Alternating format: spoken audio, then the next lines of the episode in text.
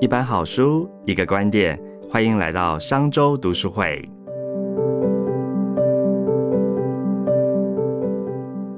又来到我们今天商周读书会的收书时间。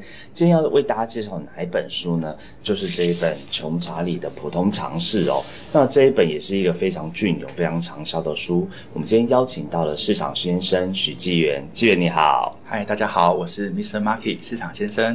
是，那为什么要请纪元来帮我们说这本书呢？其实因为大家知道，这个呃，穷查理的这本书的作者呢，查理蒙格，他是波克夏的副董事长哦。那波克夏在这个投资经营上面啊，尤其选股选公司是非常厉害的哦。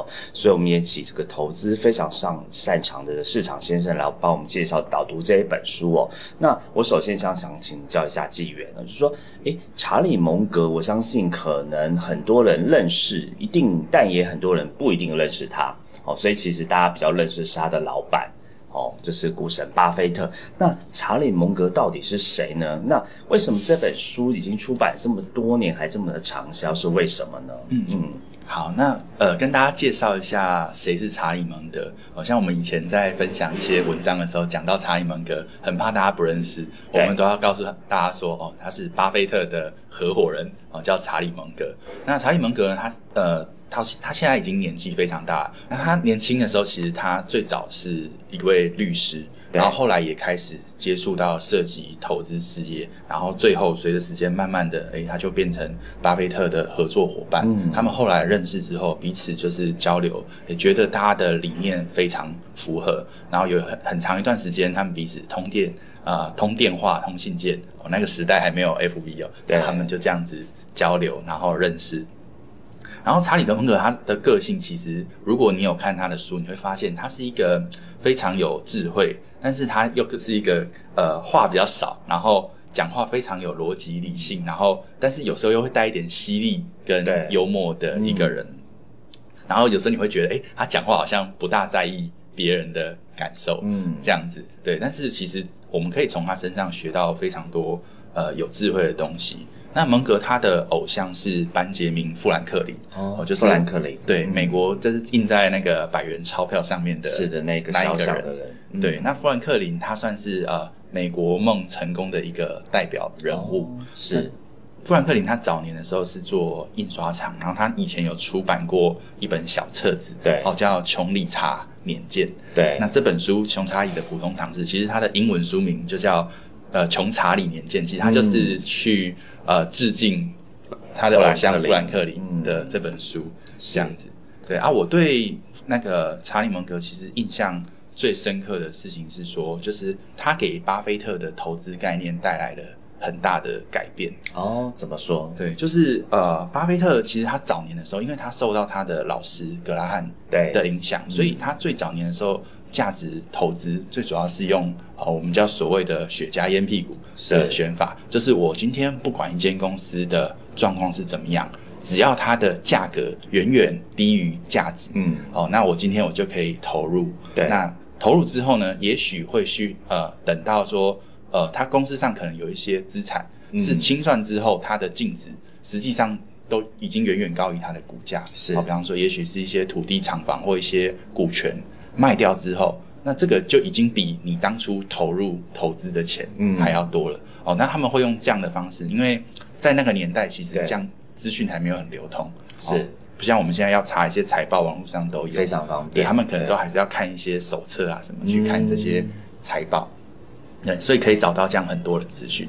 但是早年他们家呃，巴菲特一开始是这样做之后，蒙格给了巴菲特一个。很大的建议是说，哦，你比起去买那些平庸的公司，但是你买的很便宜，哦，这样算价值投资嘛？但是你不如去买很好的公司，非常优质的公司，那你只要用合理的价格对买，这样就可以了。嗯，对，所以巴菲特呃，巴菲特就这样子。受到他的投资方法就这样受到很大的改变。OK，哦，是就变成原本他只是说吸那个烟屁股一点点烟，到现在从是哎去选择一家好的企业，然后可以做很长期，然后非常多获多倍的获利率的成长这样子嘛？对，嗯巴菲特也说啊，就是蒙格让我从呃猩猩变成人类。人类哇，这个进化非常的 长远哦。那纪元，我们刚才提到说，哎，原来这个查理蒙格是这个巴菲特的这个合伙人嘛，哈。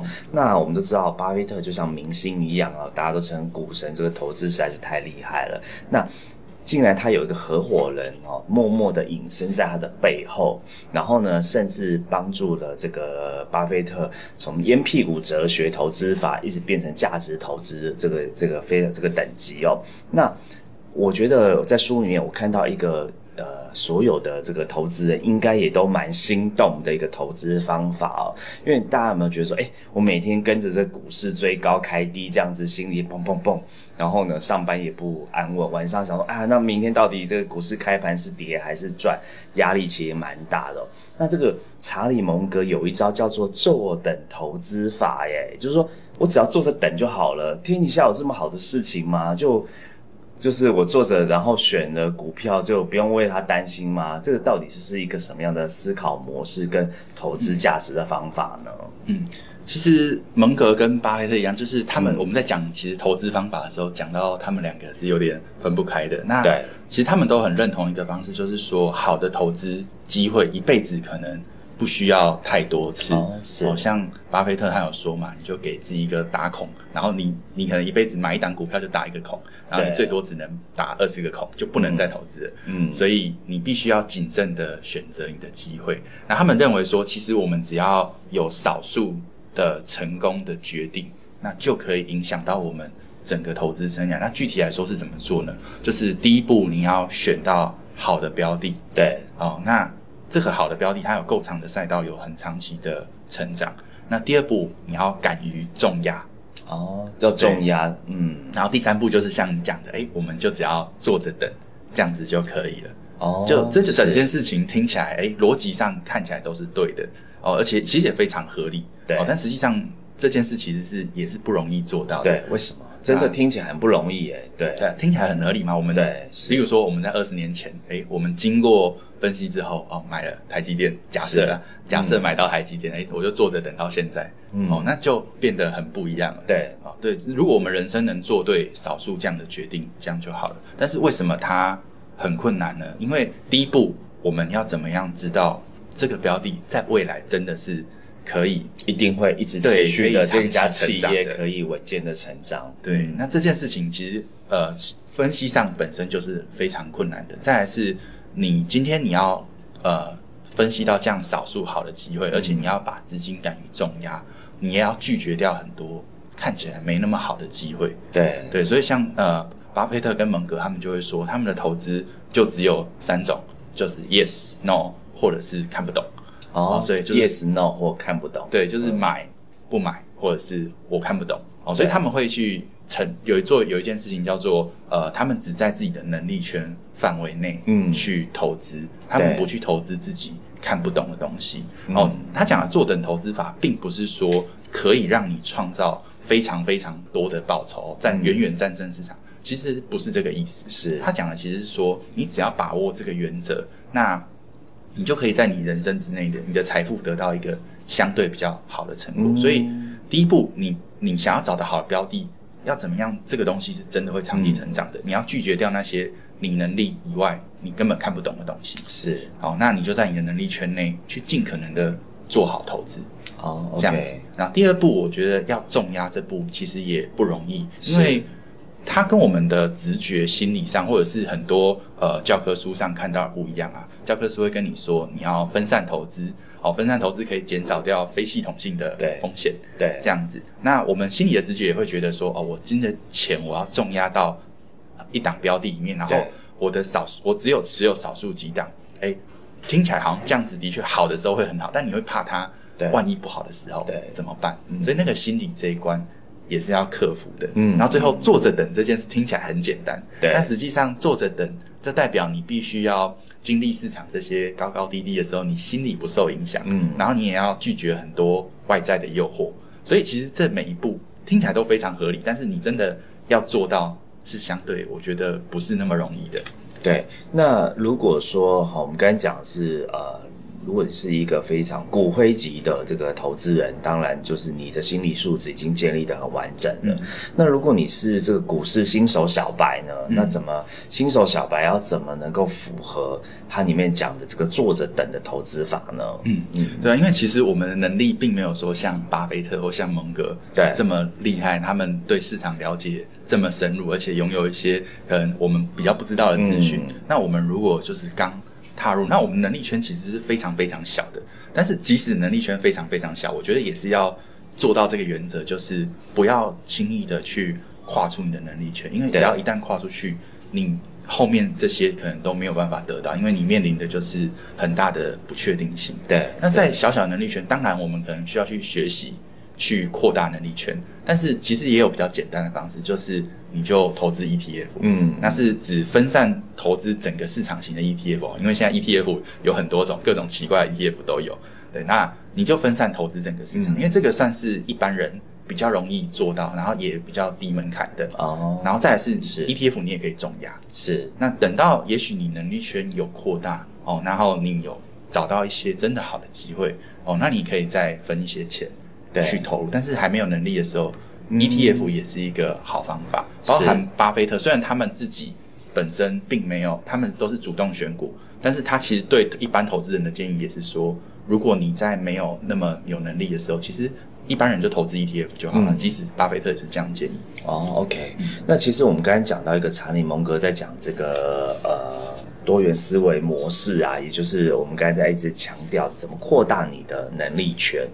他说里面针对这个多元思考模式的方法是什么？可不可以请你跟我们分享一下？我们怎么拓展自己的能力圈这一块呢？对，我觉得多元思考模式也是嗯这一本书里面讲到一个、呃很特别的一个一段落。那它其实是一种思考方式的框架，对就是我们平常例如说物理化学啊，例如说好，我推这张桌子，这张桌子就会往前动。那这个其实就是一个力学，然后摩擦力、反作用力，这是比较简单的状况。但是如果我们今天进入到一个金融投资市场，其实它的影响是非常复杂的。对，各种因素都有对这样子。然后你不大能用一个单一因素去解释它是怎么原因哦，但实际上我们常常犯这个错，嗯就是我们常常说好，呃，我就用企业基本面的角度来解释这间公司。那有人是我只用总金来解释现在的状况，对有人是我只用市场情绪，我只用技术分析来解释一下，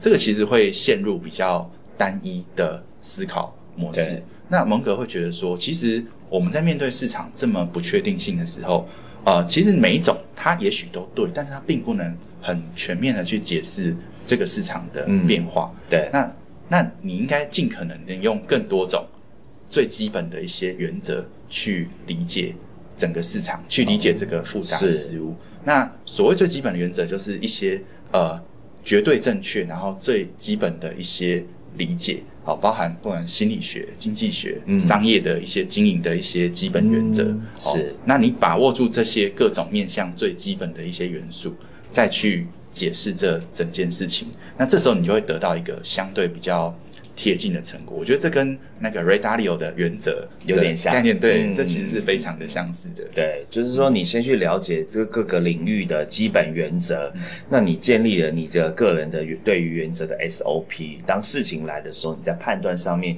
就有一个所谓的依据，而不是只靠直觉，对或被情绪牵着走这样。你也可以避免自己只从单一面向去解释一件事情。哦呃蒙是格他常常就说：“哦，拿着铁锤的人看什么都像钉子。”对，看到什么都想敲下去，对对对对对，但实际上铁锤也许不适合解决所有所有的问题。事情。对，对哦，他这个比喻非常的精辟，这样子。那所以其实我们在刚回到我们在讲投资这件事情，就是说，诶，他是一个非常呃做价值投资的高手，所以我们刚才讲他在坐着等的投资当中呢，他就是需要大家呃要做多元思考的模式，然后扩大你自己的能力圈哦。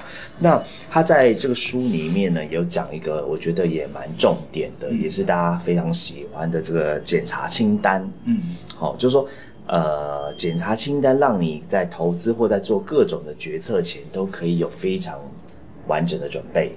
那什么是检查清单？那检查清单又有哪些项目是我们朋友们可以值得好好学习思考的呢？其实我觉得他在这个检查清单真的是也是非常值得一看啊，因为呃，他有点也就是像是把你投资想要检查的各个面向，对，就是都列出来。那我跟大家分享一些他检查清单上的，他列了十点，就是有十大检查清单，对，十大检查清单。那第一点呢是风险，啊，其实风险的核心概念就是为什么它列在第一点？因为投任何投资第一件事情。你就是要先考虑风险，对，哦，那当然，因为查理蒙格跟巴菲特他们用的是价值投资嘛，那对他们来说，避免风险的方法就是安全边际，嗯，哦，那如果你今天用的是别的投资方法，也许你的风险是不一样的东西，哦，你避免风险的方法可能会跟它不一样，但是不管你做任何的投资，其实你第一步要去思考风险，好，然后再来是呃。哦，他当然里面他也有提到说，哦，你可以，比方说，例如说，你要对一些风险去要求一些合理的补偿。如果今天你额外多承担一些风险，你应该预期要得到更大的报酬。然后再来是通膨跟利率风险，其实是一直存在的，这样，然后避免自己资金去犯一些很大的错误。然后再来是他第二点是提到独立思考。那独立思考的意思是说，其实你要保持客观独立，你不要被旁边的一些资讯所影响，然后。我觉得他讲了一个重点是说，如果你今天呢，你的想法、做法、哦看法都跟其他人一样，那最后你就只能得到一个相对平庸的一个成果。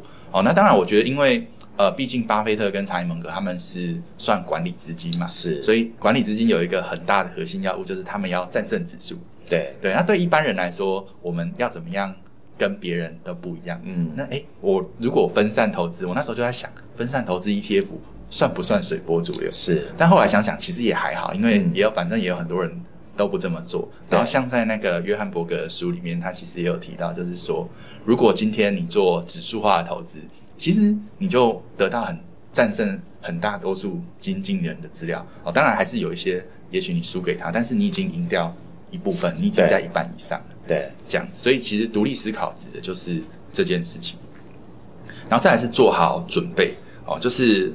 很多人其实很想要学投资啊，然后说他想要开始投资，但是你可能也许过了半年、一年，问他，哎，你开始投资了吗？你开户了吗？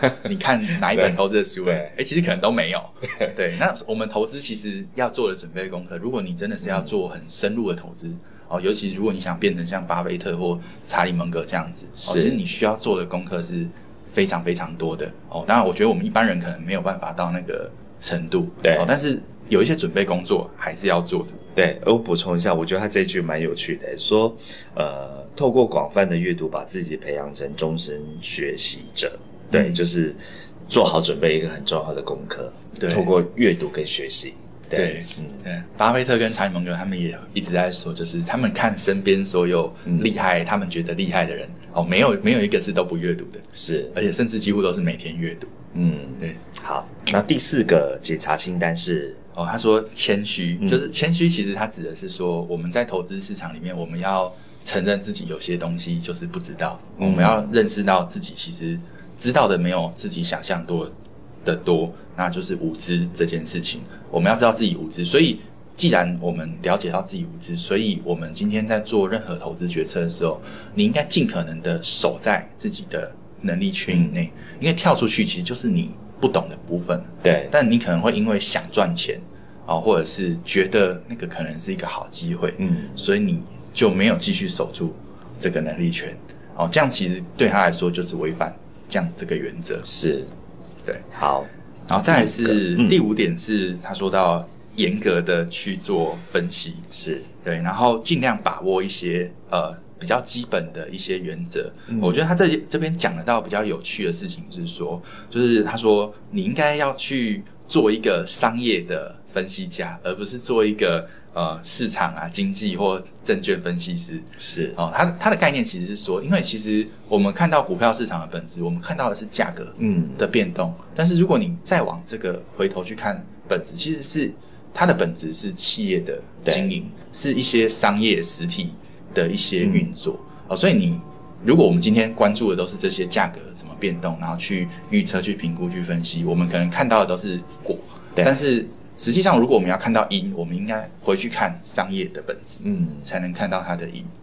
OK，好，然后接下来下一个检查清单是，对它下一个检查清单讲的是配置，嗯。哦，那以巴菲特跟查理蒙格的投资方法来说，哦，对他们来说，配置的意义在于，你今天看到好的机会的时候，你要敢于重压。对，哦，当然这个我觉得是对他们啦，因为如果像对我来说，诶，我就没有他们那么厉害，嗯。那我我要考虑的配置就是说，哦，我今天我要在我可以承担的风险以内，然后去做我认为风险比较低的配置。啊。但对。对他们来说，他们觉得他们有能力发掘好机会，嗯。那机会好的机会也很少，所以看到的时候你要敢投入。对，这样是，所以他说，时机对你有利时，要狠狠的下注，这样子，对重压在你选的那个股票上面，这样子。对 OK，好，那下一个检查清单，耐心又是什么呢？对，耐心其实我们都说投资有一个很重要的事情就是复利嘛。对那复利就是你今天把钱放进去，那它会持续的复利滚大哦，你的钱会生出生出更多的利润，那这利润再投入，嗯会再继续持续生出利润。但是讲是这样讲，但实际上我们自己在投资的时候，我们会不会常常打断这个复利？比方说，我们今天哎觉得有赚到了，对，不然我就想要出手，赶对啊，不然我停利一下，对，对，不然还先赚是我再说。对对对，不然我停损一下，哎不然有其他标的更好，我换过去。对对，不然我先把一些获利拿出来。好了，对，就是我们其实会有很多的行为是去打断这个复利的。嗯，对，所以你说复利理论上是对的，但是真的你有没有下去执行，其实是不容易的。哦，你对是就必须要有耐心。嗯。好，接下一个检查清单，决心呢？决心，它的意思是说，就是在你要在别人贪婪的时候恐惧，然后在别人恐惧的时候贪婪。那因为这件事其实是不不容易的，因为对你的想你的想法跟做法必须要跟其他大多数人不一样哦。所以当你跟别人不一样的时候，你必须克服这种跟别人不一样的恐惧。那你要有决心去，好，我现在就是要卖掉，好，我现在就是要买。那当这个当然前面一定有你的分析跟依据，但是到了要执行的时候，你不要受到这些外在因素的影响。对，对，然后他说，今天你要在机会来的时候抓住，因为机会，而且你要做好准备，因为机会只会留给有准备的人。嗯，他说机会不会常来敲门，所以机会来临的时候就要抓住它，这样子。对还剩两个检查清单，改变。对，他说改变，呃，改变的话，其实他想讲的事情是说，其实我们有一句话讲的很好，就是世界上唯一不变的就是世界会一直改变。嗯，对，那改变的他想讲的事情就是，我们不要想说去改变这个市场，改变这个世界，因为唯一能改变的事情只有自己。嗯，对，那改变自己其实最好的方式就是让自己去持续的成长，是，对，然后不断去挑战自己过去可能觉得正确的一些事情。好，那也许如果当你能够发现，哎，你过去觉得对的事情，好像并不是你想的那样，那其实你就成长。嗯，对，但是不要呃，就是应该要保持这样的开放心态去做改变，对而不是是说就一直做呃坚持。嗯，所以他这边说不动挑不断的挑战跟主动修正最爱的观念，哎，就是这真的蛮难的。就我们从来都会抓住自己，紧紧握住自己觉得成功的价值观，但他要你不断的反思这些是不是是对的还是错的。对，OK，好，那最后第十个检查清单，哦，他讲的是专注。嗯其实专注，我觉得最重要就是排除一些不必要的资讯干扰。对其实蛮有趣的例子就是，像查理蒙格，他是呃他是不会用电脑的。哦，对，那对你像即使我们现在不管查资料啊，网络上做都非常方便对，都非常方便，但他是不用电脑的。OK，对，那他像巴菲特跟蒙哦，巴菲特他待在奥马哈，其实也是，就是哎，那就是一个小城市。嗯那他为什么不去待在纽约，待在更大的城市对里面？哦，因为他想要排除掉各种资讯干扰，这样他可以做出对他来说，这可以对他做出更好的判断。嗯，就更专注，然后记住你原本喜欢要做的事情，这样子。对所以十个检查清单真的蛮丰富的，从风险独立准备，我们到一路最后讲的改变这个专注哦。那书里面其实它每一个项目就做非常仔细，我觉得每一个检查清单都像一个格言诶，都。都非常清楚，可以帮助你去做更深层的思考，这样子。对，OK，好。那呃，谈完检查清单以后啊，我觉得书里面还有一个篇章，因为其实书里面呢，这收集的内容是很有一些是像是蒙格的演讲集啊，或内容都非常的隽永哦。那我自己在看这本书，我觉得它其实更像是查理蒙格个人的这个处世哲学哦。它有一个部分我觉得很特别，就是他一个思考模式。总是反过来想，哦，所以他在里面有一个篇章是他在学校大学的一个毕业演讲。他说，他竟然说鼓励大学这些毕业生怎么让自己的生活变悲惨呢？听起来有点讽刺，是怎么样一个方式呢？对他们这个好，呃，他这这个想法好像源自于一个，我不知道这个应该是美国当地的一个流传的一个。呃，小谚语或小故事，就是说有一个人他遇到死神，然后死神说可以回答他一个问题，然后就问死神说：“哦，那你告诉我我会死在哪里？那我以后我就一辈子都不要去那个地方。”哦，OK，原来是这样子。就查理蒙格常常就在讲说，知道自己会死在哪里，就千万不要去哪里。对，这样，所以你只要知道说，这呃，我们常常都会想要说，知道说我怎么样投资成功，我怎么样有幸福快乐人生，我怎么样有成功的事业，那。其实我们也常常会听到，就是有人会跟你分享说，哦，投资成功、理财成功要怎么做？比方说，有人会跟你说记账，哦，有些人跟你说储蓄，哦，有些人会跟你说，哦，投资要做什么什么分析方法？那最后他们就因为这样子成功了。那也也许会也会有人跟你说，就是说，哦，他要保持专注，然后怎样他可以带来事业上的成功？但是有时候我们会发现，其实这个也许在他们身上是有用的，但是套到我们身上，真的可以帮我们。带来成功吗？那真的能帮我们带来成功的方法，到底具体会是什么？对，哦，那查理蒙格，我觉得他在这边提出了这个方法就非常好，就是你把事情反过来想，就可以找到一些答案。哦，尤其是那面对一些相对更复杂的问题时候，这样子反过来想，其实得到的答案更精确。OK，比方说，我们今天他呃，他这边举的例子是说。我们他说过去大学毕业讲的主题都是我们以后要怎么样得到幸福的人生、美满的人生。我要对怎么拥有？嗯，那他就说好，那我教你，你怎么样得到一定很悲惨的人生？好，那你只要去避免这些事情，你的人生至少就一定不会变得很悲惨。他讲了四个嘛？对他讲了四点。他说第一点，你要反复无常。你不要很虔诚的去做你现在正在专注的所有事情，反正你就是今天做这个，明天做那个哦。你只要一直换，你就保证你不会得到，呃，就可以保证你去得到很悲惨的人生哦。这样，所以反过来想，就是说，哎，我们人应该要专注，并且虔诚的正在做你正在做的事情。对他，他把他把这一点，他就说这一点非常的重要，因为呃，他他要举一个例子，他书里面举就说，哎，他有一个朋友，他本身。呃，阅读有障碍，对，那阅读有障碍，其实可能对他学习能力、未来工作都会有很大的影响。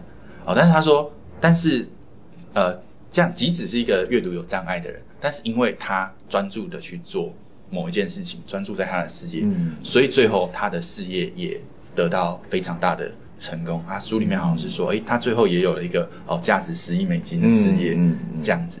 对，那所以我们其实反过来看，你就会找到一些哦非常危险的特性，那自己要去避开它。OK，对。那第二点，其实他讲的是说，哦，他说你想要过得很悲惨，那第二个方法就是你不要去钻研前人的任何智慧，嗯，哦，各种呃以前的人的，你就是自己去摸索啊，你不要去学习那些东西，好，自己发明轮子啊，这样子呃，你可以保证变得很悲惨。嗯，那其实我们说，其实呃，我们。